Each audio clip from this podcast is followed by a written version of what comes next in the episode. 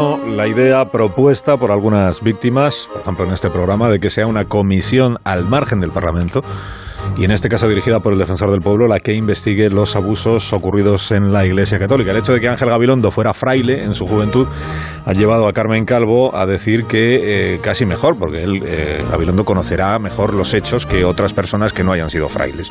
Le pregunto a Fernando Onega qué le parece el camino que ha elegido el gobierno para esta indagación. Fernando, buenos días. Muy buenos días, Alsina. El mejor camino habría sido que la Iglesia tuviera la iniciativa de investigar y depurar. Tenía razones muy importantes.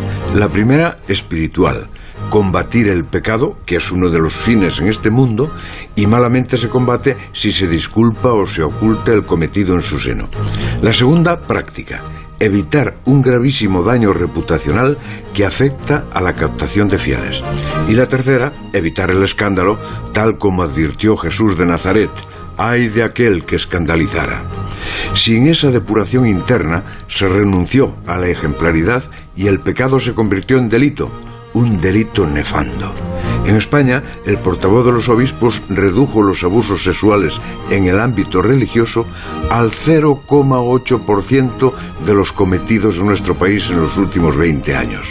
Ante ese empeño negacionista, tienen que actuar los poderes públicos.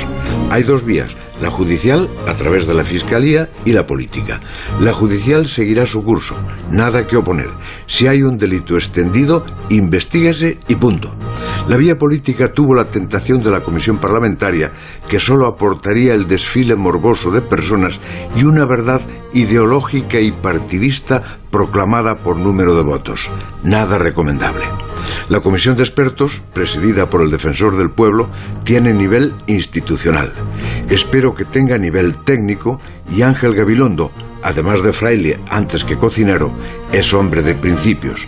Como tu pregunta, Alsina, es ¿qué me parece? Respondo con tres palabras. La mejor solución. Hasta luego, Fernando. Hasta las ocho y media. Ahora vamos a recordar las noticias.